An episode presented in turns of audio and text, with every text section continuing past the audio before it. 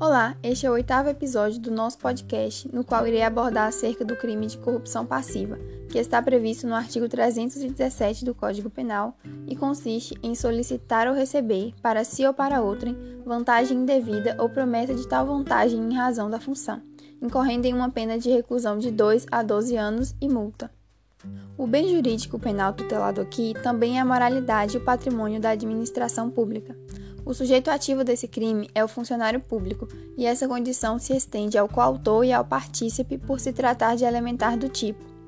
O sujeito passivo, por sua vez, é o Estado e, secundariamente, o terceiro prejudicado pela conduta. O elemento subjetivo aqui é o dolo, pois presume-se que o sujeito age com vontade livre e consciente. A conduta que configura a prática desse crime é o ato de solicitar, receber ou aceitar a promessa de vantagem indevida a mesma restará consumada no momento de sua prática, sendo cabível a tentativa. Vale ressaltar que o parágrafo 1 deste artigo prevê uma causa de aumento de pena em um terço quando o funcionário, em razão da vantagem indevida, retarda ou deixa de praticar algum ato de ofício ou o pratica infringindo o dever funcional.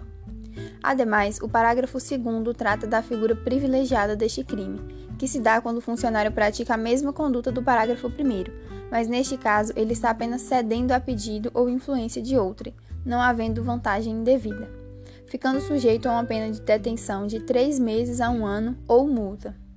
Por fim, a ação penal cabível é a pública incondicionada.